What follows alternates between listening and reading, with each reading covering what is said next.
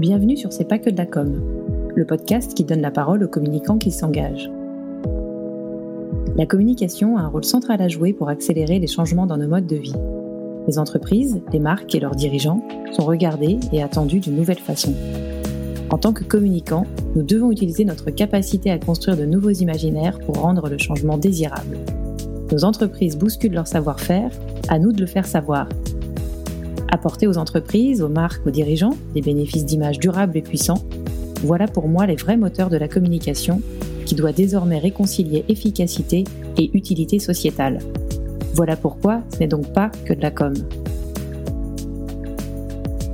Je m'appelle Laetitia Laurent, je suis bretonne, fondatrice de ce podcast et responsable de la communication au Club Med. Je suis allée à la rencontre de ceux qui exercent le même métier que moi pour parler de leur parcours, de l'évolution de notre métier de la place de la RSE dans la communication des entreprises et je partage ici ces discussions avec ces communicants qui s'engagent. Aujourd'hui, c'est Marie-Aude Dubanchet, directrice de la communication du groupe La Poste, qui a répondu à mes questions.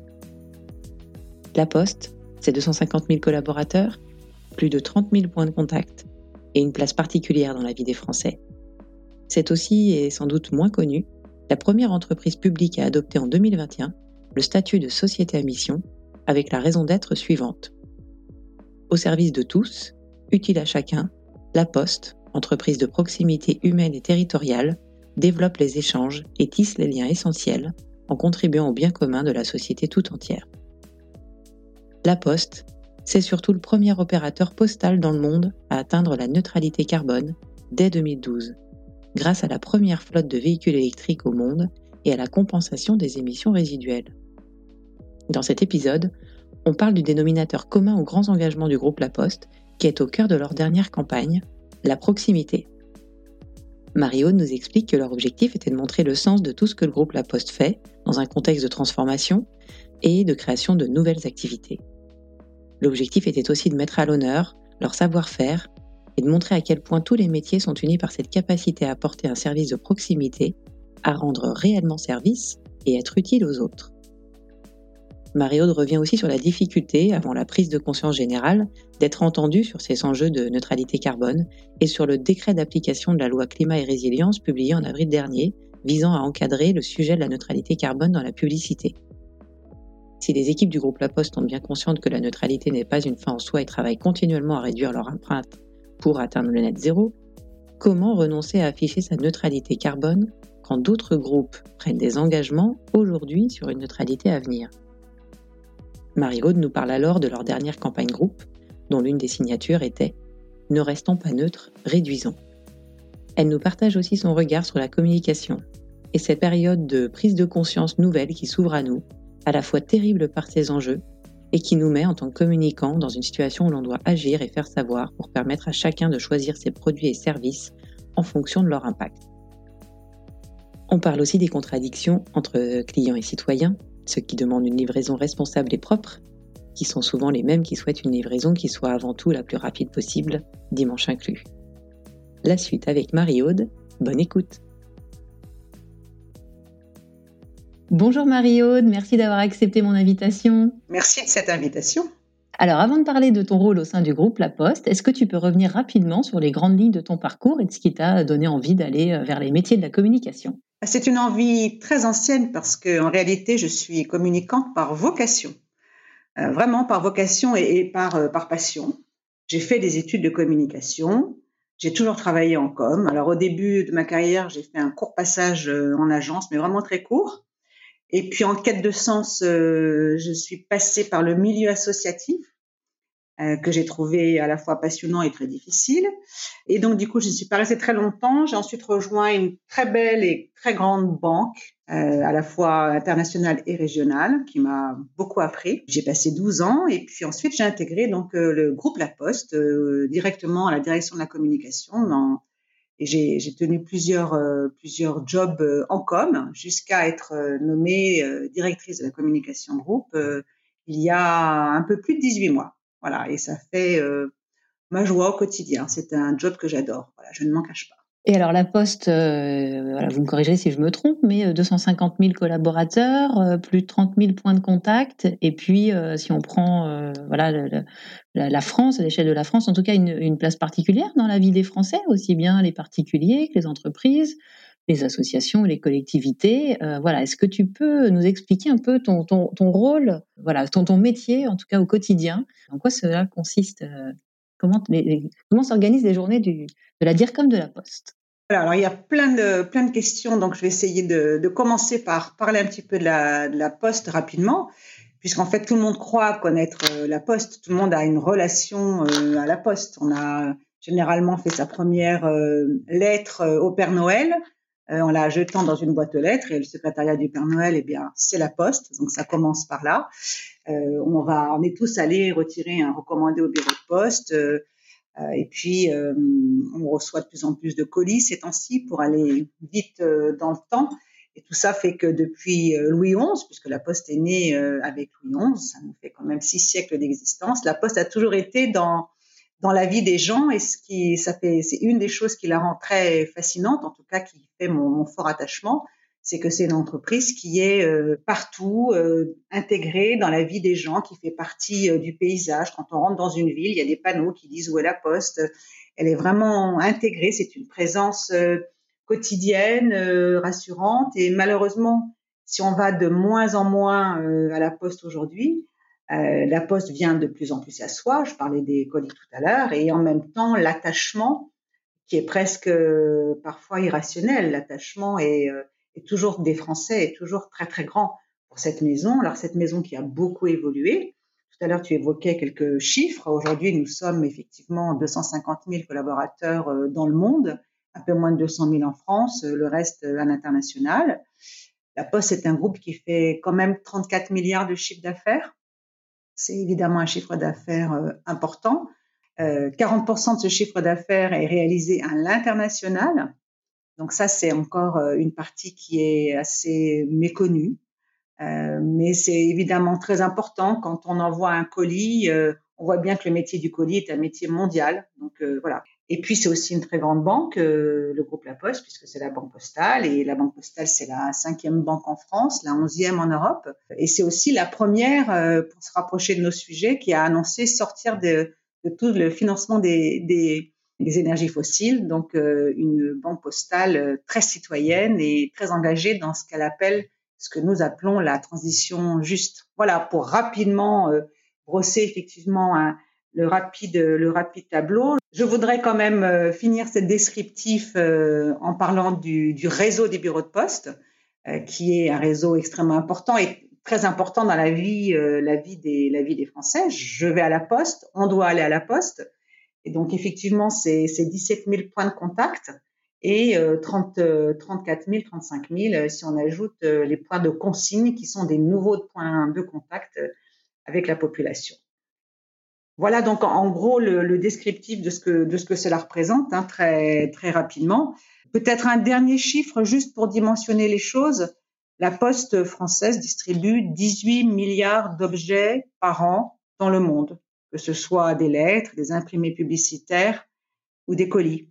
Voilà, donc c'est c'est beaucoup de beaucoup de choses distribuées et, euh, et ça montre euh, que notre activité c'est une activité donc euh, qui en soi dépense dans sa partie logistique évidemment de l'énergie. Et finalement le colis a remplacé la lettre peut-être qui s'est transformée elle-même en email et l'avenir du groupe La Poste est, sans doute là aussi sur la, logistique, et c'est d'ailleurs un de vos engagements assez forts. Euh, vous êtes un des leaders de la logistique neutre en carbone, et ça depuis, je crois, une, dizaine d'années.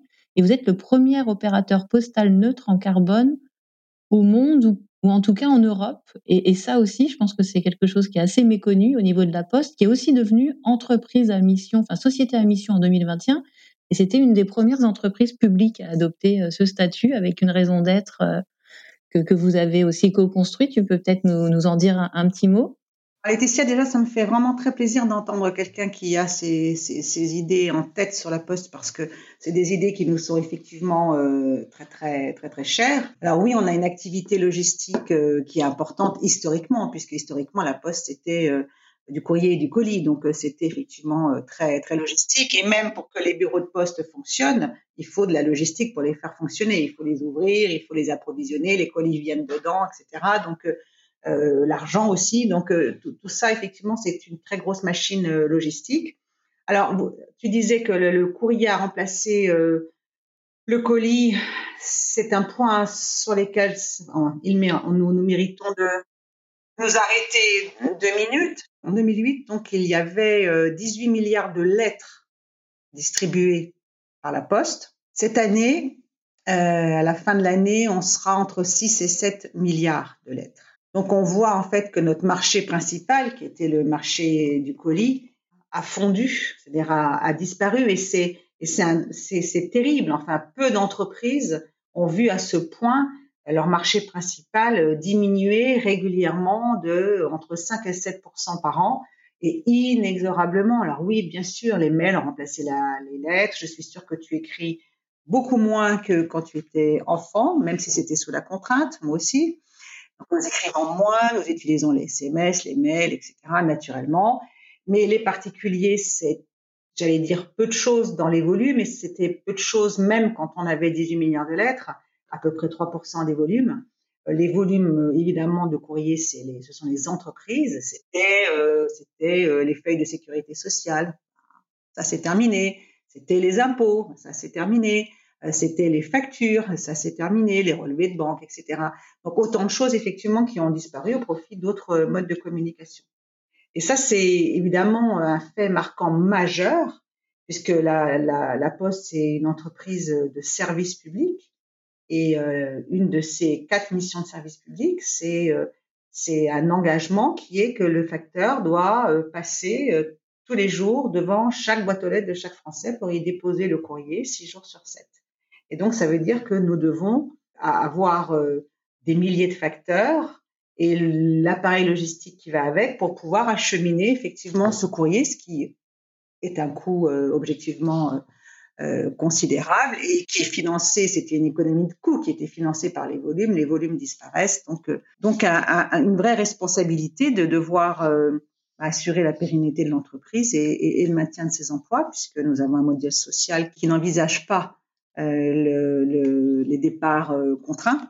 Euh, donc nous sommes dans un chez nous, le, S de RSE, il, a, beaucoup de sens euh, de manière identitaire. Voilà. Donc chez, nous, c'est c'est pas une posture, c'est vraiment très très identitaire. Oui, d'ailleurs votre raison d'être. Alors j'ai lu euh, être au service donc au service de tous, utile à chacun. La Poste, entreprise de proximité humaine et territoriale, développe les échanges et tisse les liens essentiels en contribuant au bien commun de la société tout entière.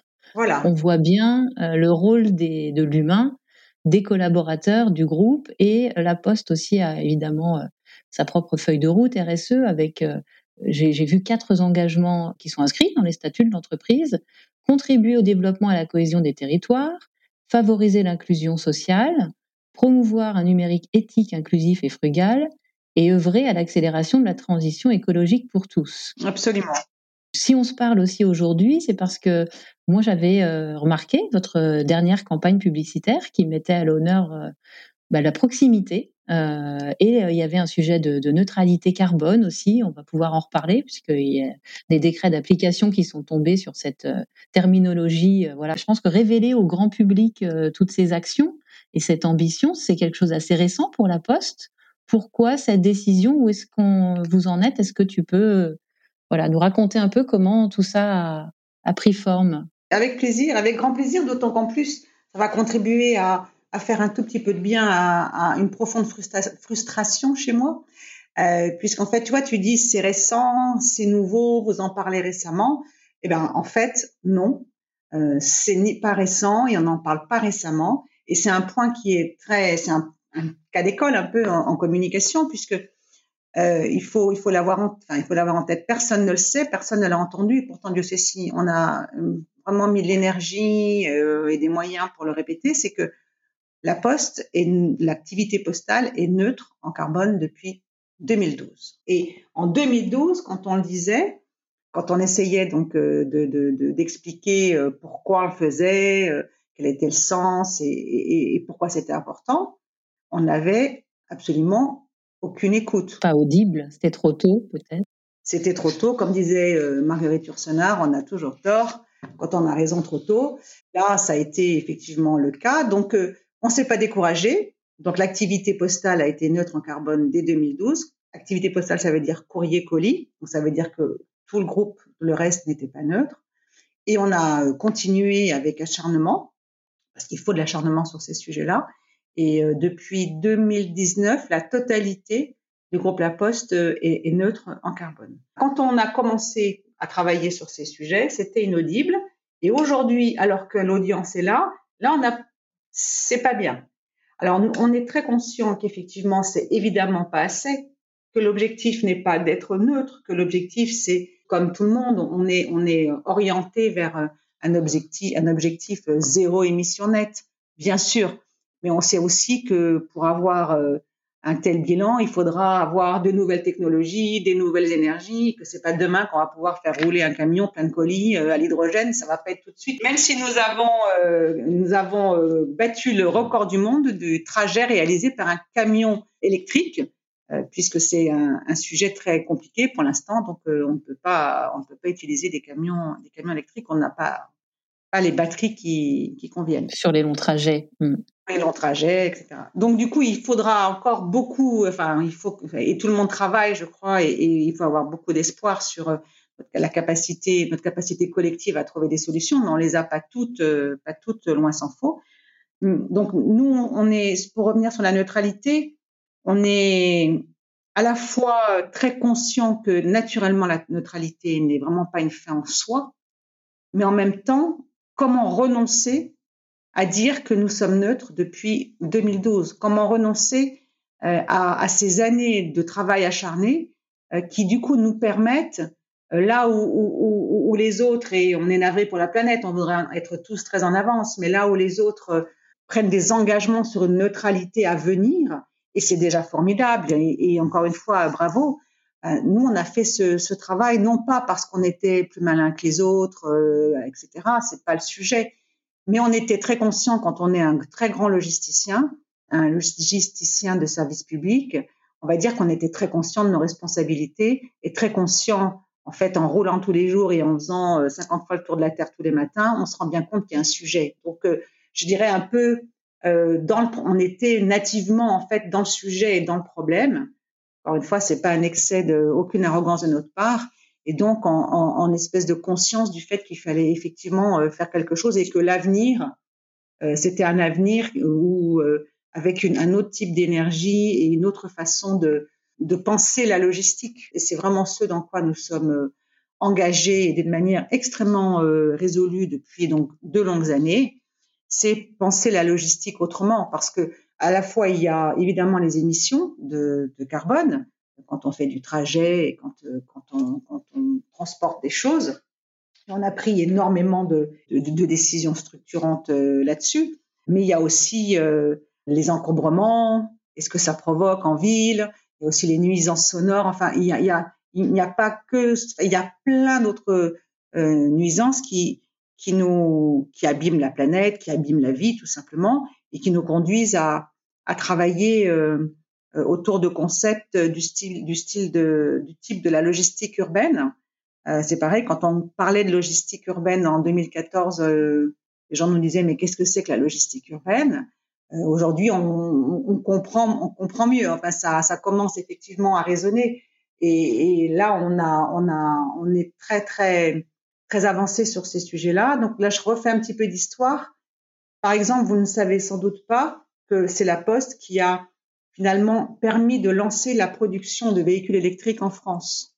En fait, les véhicules électriques, dans les années 2008, euh, euh, on en parlait. C'était euh, évidemment une idée et quelque chose de, de qui était vraiment un, vrai sujet de travail chez les industriels. Et en même temps, il n'y avait pas de, de production. Il n'y avait pas de, de capacité de produire parce qu'il n'y avait pas de demande, il n'y avait pas de commande, il n'y avait pas de quoi amorcer en fait une production industrielle de véhicules électriques.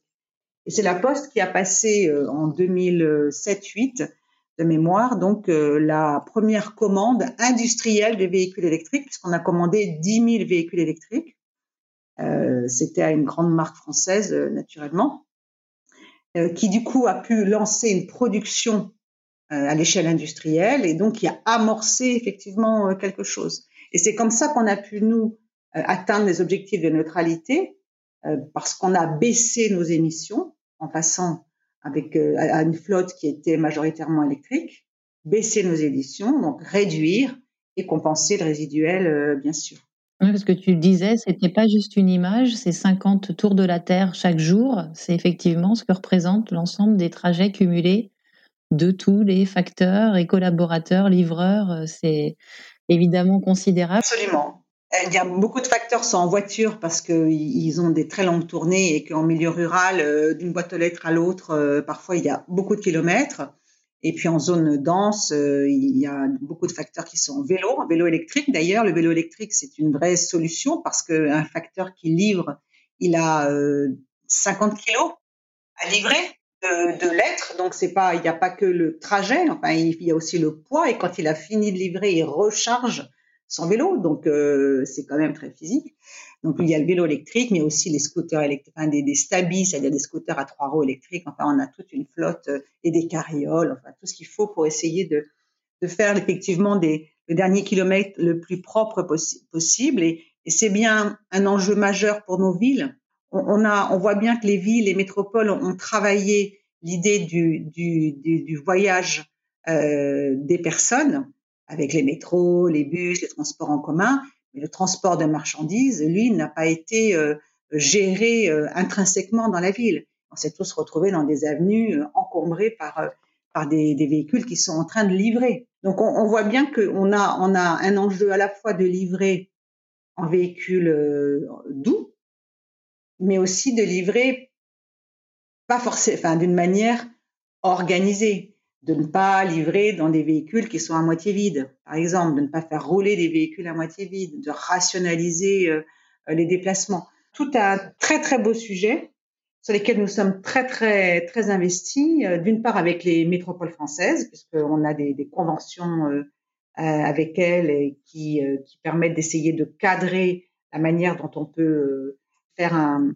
des livraisons donc dernier kilomètre en mode doux c'est le cas sur la presqu'île de Lyon, par exemple, où on fait beaucoup de choses aussi avec Toulouse, mais on a des accords avec à peu près toutes les métropoles, les, les 22, mais aussi en Europe, puisqu'en Europe, notre, réseau international euh, a des engagements euh, extrêmement euh, forts. Et d'ailleurs, ils ont une, une trajectoire SBTI pour, pour livrer donc 350 métropoles européennes en mode doux d'ici 2025, donc euh, d'ici demain. Donc on est déjà évidemment très avancé quand on a ce type d'engagement. Vous voyez qu'on n'est pas en train de commencer, on n'est pas dans l'incantation, on est dans le, plan qui se déroule. J'entends, j'entends. J'avais lu aussi, effectivement, on a parlé des grands engagements, mais alors du coup, la communication dans tout ça. Ton rôle et comment ces enjeux de RSE viennent modifier ou faire évoluer un peu la communication du groupe La Poste?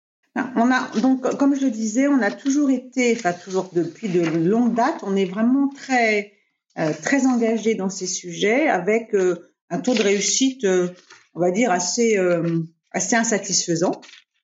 Je l'ai expliqué. Et, et aujourd'hui, ce qui est un petit peu frustrant, c'est qu'aujourd'hui l'audience est là, c'est-à-dire que la prise de conscience est là. Enfin, les, les gens sont, je crois que cet été a été évidemment clé en termes à la fois climatiques et, et, et, malheureusement en termes géopolitiques et du coup a, a mis euh, chacun d'entre nous face à des responsabilités euh, qui nous dépassent mais qu'on doit saisir chacun à son niveau. Et, euh, et donc on a effectivement une audience. Donc du coup ça nous donne l'énergie de, de, non seulement de continuer mais, mais de faire un peu plus fort.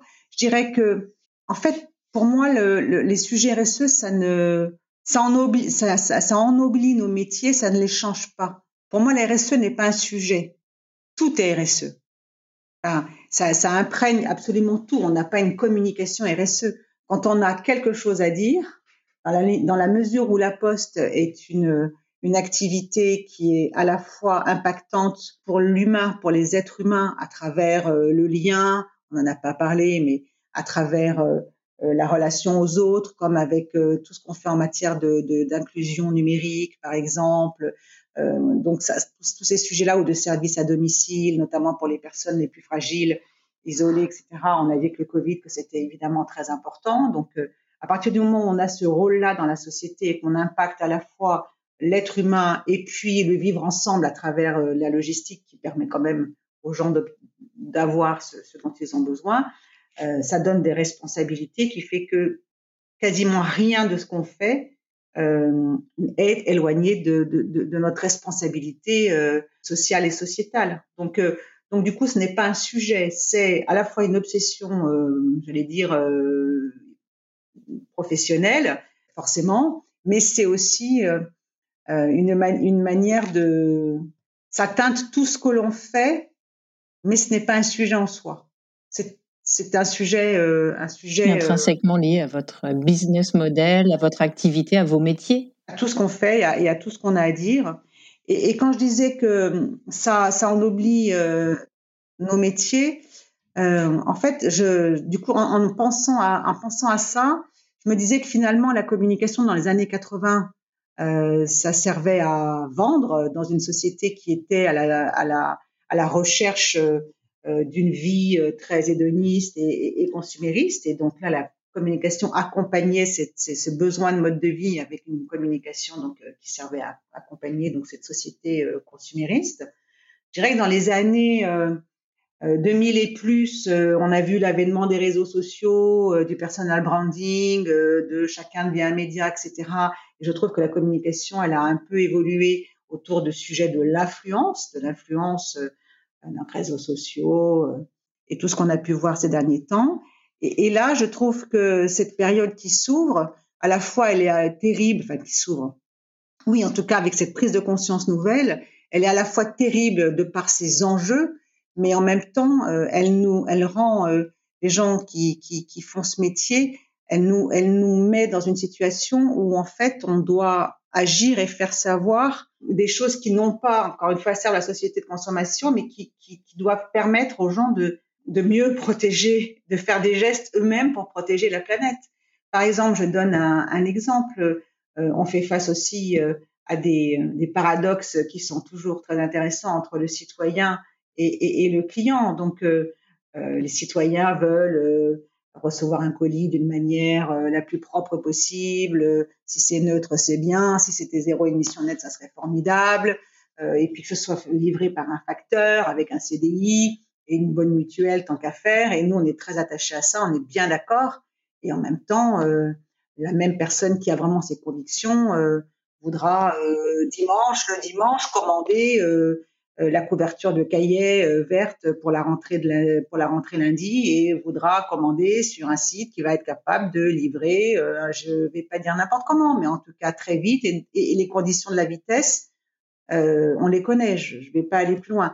Mais donc ça veut dire qu'on fait, on a effectivement cette espèce de paradoxe qui est incroyable où à la fois la prise de, de conscience elle est claire, elle est très très volontaire et puis en même temps, voilà, nous on a envie de dire en ce moment ben, si vous voulez être euh, OK, vous avez envie d'être livré, on peut comprendre, c'est les, les, habitudes de vie effectivement changé, ça tombe bien. Nous, on a des facteurs qui livrent des colis et on peut le faire euh, euh de manière neutre déjà aujourd'hui et pas euh, en 2030. Hein. C'est un acquis. C'est c'est pas assez, on est bien d'accord, mais c'est déjà quelque chose, il me semble, et de le faire avec euh, un facteur qui travaille dans une entreprise qui a un modèle social dont elle est fière. Et c'est à partir de, ces, de cet état d'esprit, de ces réflexions qu'est née la, campagne euh, avec la, proximité au cœur du, du message En fait, la, proximité, c'est un métier, c'est une campagne euh, qui est très importante pour moi, puisqu'en fait, c'est ma première en tant que DIRCOM. Et en fait, ce qu'on voulait, ce qu'on avait besoin de dire, en fait, c'était d'apporter le sens, de montrer le sens, en fait, de tout ce qu'on fait. Parce que, compte tenu de cette euh, évolution que j'évoquais tout à l'heure sur la chute des volumes du courrier, euh, on, se, on, voyait bien que du coup, euh, la Poste a dû se réinventer et donc on s'est engagé dans une profonde transformation pour assurer notre pérennité, puisque personne n'est immortel, même pas les services publics, surtout quand ils sont, quand euh, ils doivent prendre en main leur propre générer eux-mêmes la capacité d'investir et, et de, de, payer les salaires.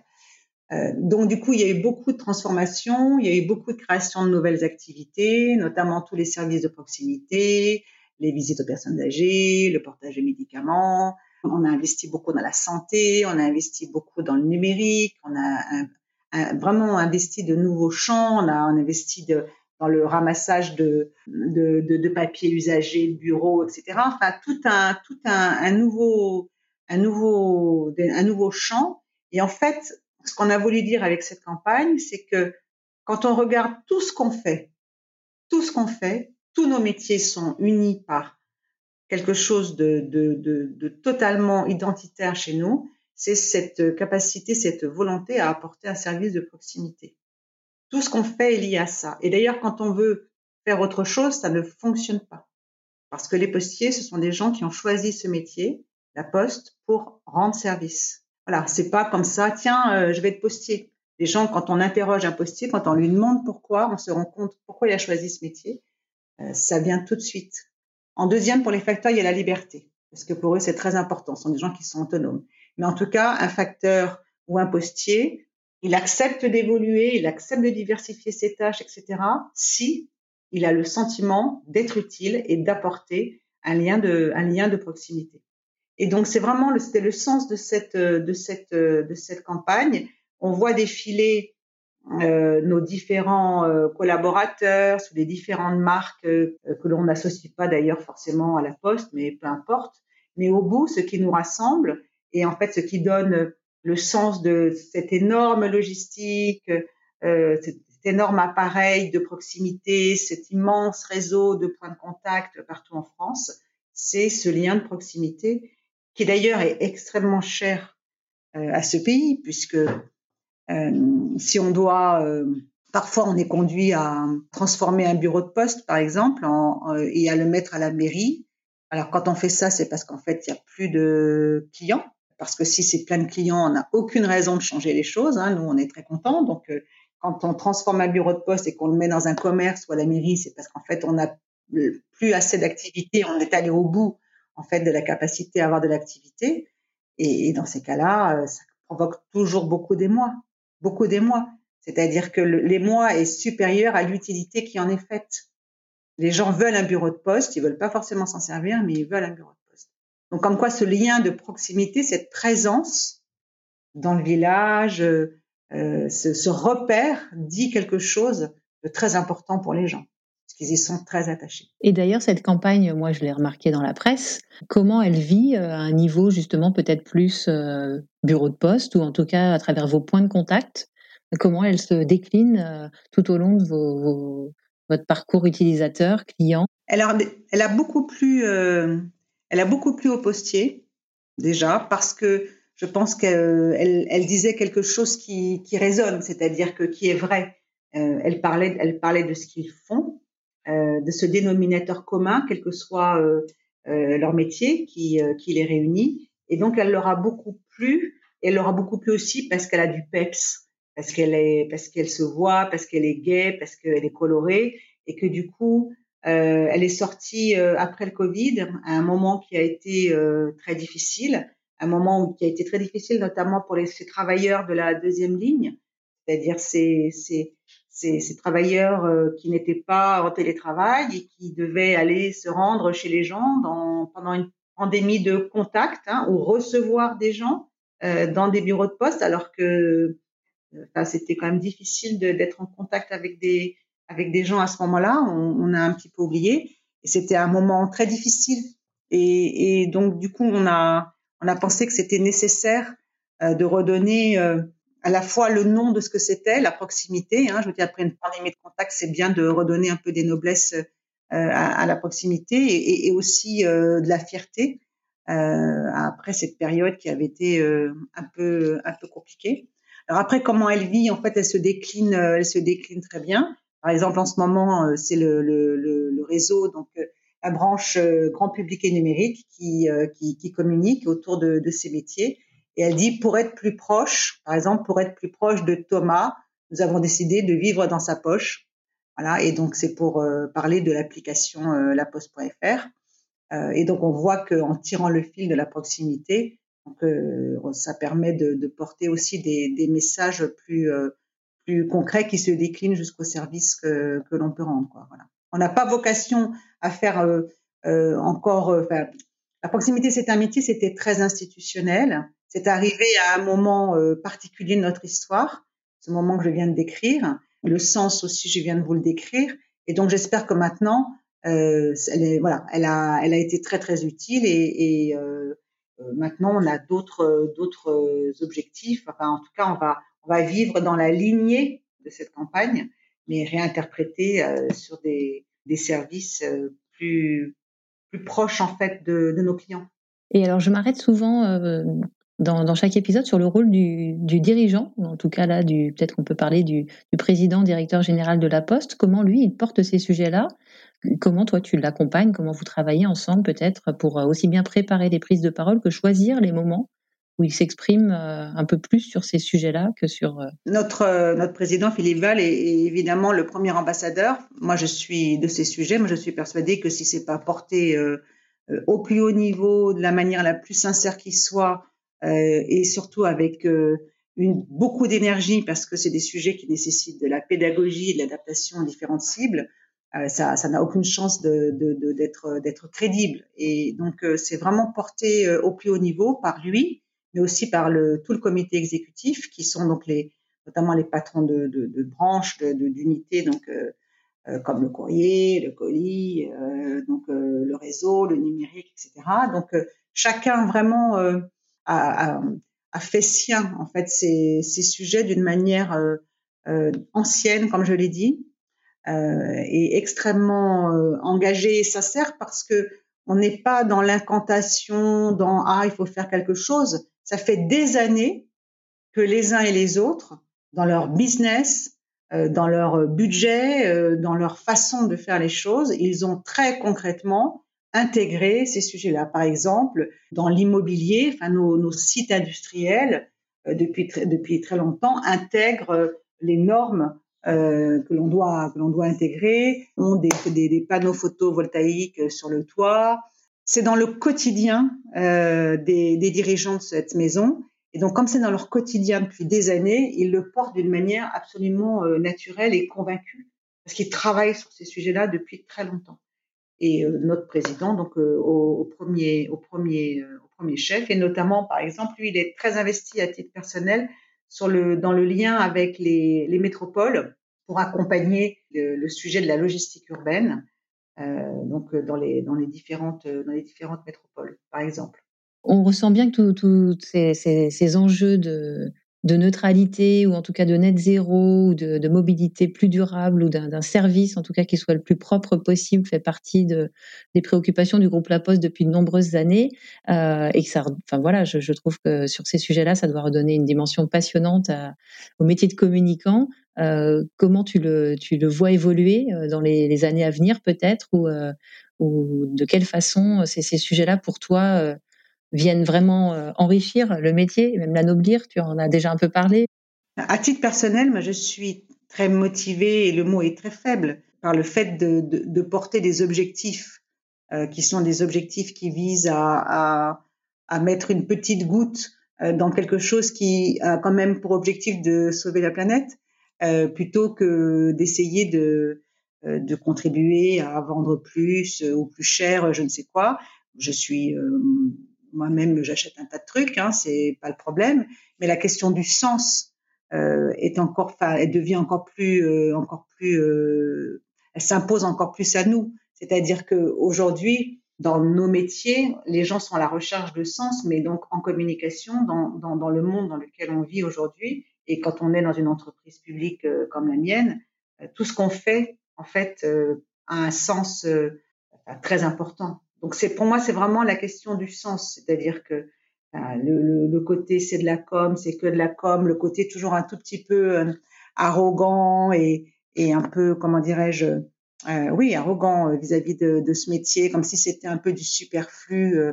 Ben, je trouve que tout ça c'est un peu plus difficile quand euh, il s'agit de, de, de, faire savoir ben, comment on peut faire des gestes chacun. regarde des sujets d'éco-watt, là, si les communicants s'étaient pas tous mis euh, autour de, si tout le, le, système, à la fois des communicants dans les entreprises euh, et puis de, des médias en relais, etc., ne portait pas tout ça, donc cette chaîne-là, cette chaîne de la communication au sens large, comment on ferait? Donc, euh, c'est cette boîte de résonance, elle est absolument, euh, absolument essentielle. Et puis peut-être partager pour finir une conviction, c'est, alors c'est très personnel, mais euh, Je pense que les, les, entreprises ont vraiment, dans, dans, les changements du monde, un vrai rôle à jouer. C'est-à-dire que on, là, on voit bien que ce qui est devant nous fait que l'État, euh, l'État bien sûr est, très important, mais l'État tout seul ne fera rien. Ce qui fera changer le monde, c'est les efforts de tous. Et en l'occurrence, ce qui fait système, c'est quand même les entreprises. Donc euh, les entreprises et toutes les fonctions euh, qu'elles embarquent.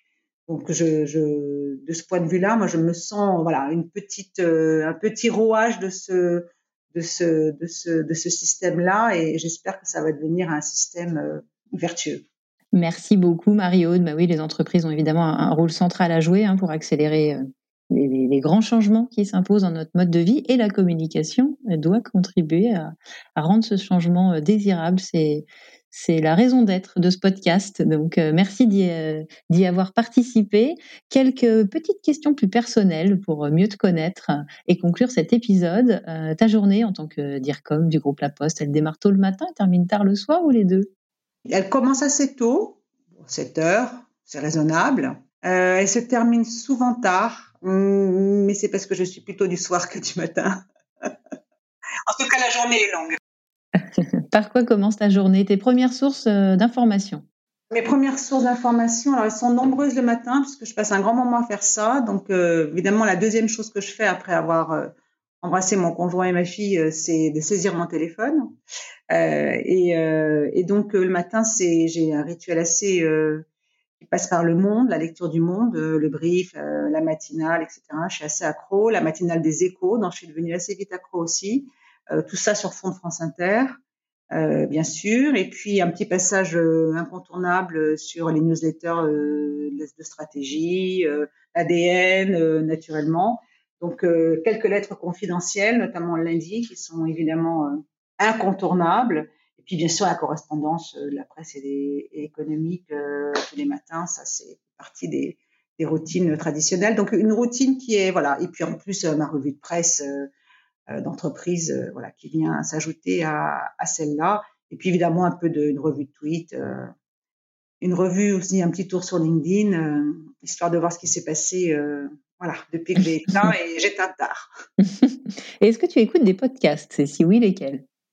Alors, je, je confesse une vraie faiblesse sur, sur, sur les podcasts. Mais justement, en fait, euh, j'ai pris des bonnes résolutions aujourd'hui. Alors, euh, bien sûr, parce que parce qu'on se parlait, donc forcément, ça crée un petit contexte, mais aussi parce que ce matin, justement, en lisant Le Monde, j'ai lu un, j'ai vu que la matinale du Monde, que moi j'aime beaucoup, donc avait ajouté une nouvelle fonction que j'ai immédiatement euh, mise à jour, puisqu'en fait, maintenant, sur la matinale, non seulement on peut lire les papiers, mais on, peut aussi les, les podcaster directement, ce que je trouve pas mal du tout. Donc, j'ai trouvé que c'était une bonne occasion de s'y mettre. Et sinon, je dois dire que euh, mon podcast, euh, mon premier podcast, je pense, et un de mes préférés, c'est Femme puissante de Léa Salamé. C'est quand même toujours très intéressant de passer un peu de temps avec, euh, privilégié avec, euh, ces femmes-là. Et d'être effectivement au cœur d'une conversation entre Léa Salamé et, et ses grandes invitées. et est-ce que tu as un motto, une règle d'or qui t'anime, en tout cas que tu partages avec tes équipes? Alors euh, oui, on en, a tous. Il y en a qui ne sont pas spécialement euh, communicables, mais peut-être que mon préféré, et euh, c'est il n'y a pas d'amour, il n'y a que des preuves d'amour. Alors on peut se dire tiens c'est étonnant en milieu professionnel de quoi de quoi nous parle cette dame. Alors bien sûr c'est un motto qui fonctionne à la maison, je vous cache pas, hein, c'est évidemment un motto personnel, mais j'insiste ça ça compte et ça marche aussi dans le milieu professionnel. Ce que je veux dire c'est que moi je suis fondamentalement pour les actes euh, pour les actes et, contre euh, les incantations, euh, les effets de manche qui sont généralement stériles. Donc c'est un petit côté très les pieds les pieds sur terre, mais je pense que pour pour être pour être efficace, en tout cas la manière dont j'ai envie de fonctionner, de travailler avec mes équipes, c'est de travailler dans la sincérité, l'échange, le don, la preuve, et, je trouve que ça marche pas si mal. Donc, euh, je leur dis régulièrement, et quand je dis il n'y a pas d'amour, il y a que des preuves d'amour devant une grande assemblée professionnelle, ça fait toujours un drôle d'effet. J'ai déjà gagné euh, la bataille de l'attention pendant quelques instants. Euh, et après, par contre, ben, faut être là, quoi. Eh ben, on termine donc cet épisode sur l'humain encore et l'authenticité. Euh, de jolis mots pour conclure. Merci beaucoup, Marie-Aude, de nous avoir ouvert les, coulisses de la Poste, ce grand groupe effectivement méconnu. Et, on voit bien le, rôle de la communication, encore une fois, euh, à travers euh, ce nouvel épisode. Merci beaucoup. Merci beaucoup, Laetitia. Merci de cette, invitation qui, donne effectivement de la voix aux entreprises et à notre métier. Et ça, c'est précieux. Donc, euh, merci à toi. Notre beau métier. merci Mario, à bientôt. À bientôt. Au revoir Laetitia. Merci pour votre écoute. Si vous avez aimé ce nouvel épisode du podcast C'est pas que de la com, parlez-en autour de vous, abonnez-vous au podcast, c'est gratuit. Et si vous en avez le temps, attribuez 5 étoiles et laissez pourquoi pas un petit commentaire qui pourra donner envie à d'autres d'écouter ce podcast. Et si vous pensez à certaines marques, certaines entreprises, ou à des personnes que vous souhaiteriez écouter parler de la place de la RSE dans la communication des entreprises, ou si vous êtes vous-même DIRCOM ou responsable de la communication corporate ou RSE d'une entreprise inspirante et que vous souhaitez partager votre propre expérience, n'hésitez pas à me contacter via LinkedIn ou Twitter, où vous me retrouverez sous mon propre nom, Laetitia Laurent. Merci et à bientôt pour un prochain épisode.